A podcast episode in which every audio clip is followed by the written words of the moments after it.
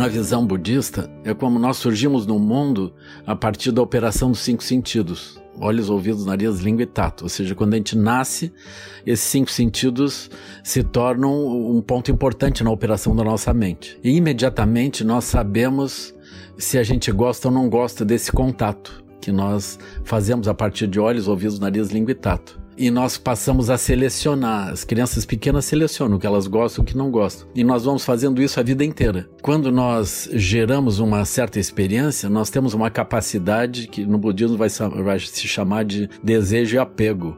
Então nós temos apego, a gente busca certo tipo de experiência e tenta escapar de outras experiências.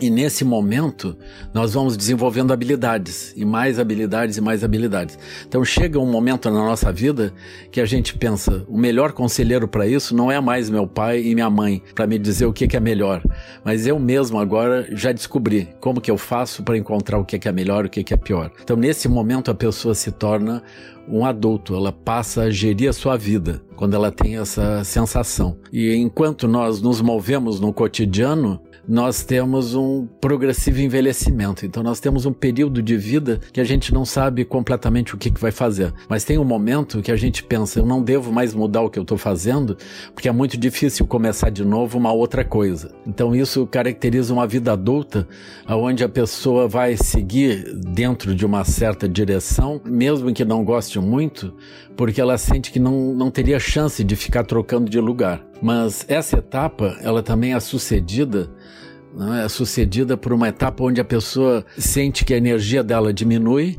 a capacidade lúcida dela diminui, a capacidade de interesse, de vibração também diminui. E especialmente a sensação de que há um futuro, ainda alguma coisa atinge. Então, essa perda da visão de futuro é efetivamente a velhice quando o futuro não, não vive mais conosco, coisa que funcionava desde o início. A gente sempre tinha uma visão de futuro, mesmo que não atingisse esse futuro, a visão de futuro estava presente. E aí nós temos um envelhecimento progressivo e desabilitação que nos leva até a morte. Né? Então, essa é a descrição no budismo. Sendo que então o jovem se torna adulto quando ele, ele tem a sensação de que ele sabe encontrar o que ele quer e escapar do que ele não quer. Ele tem uma habilidade nisso.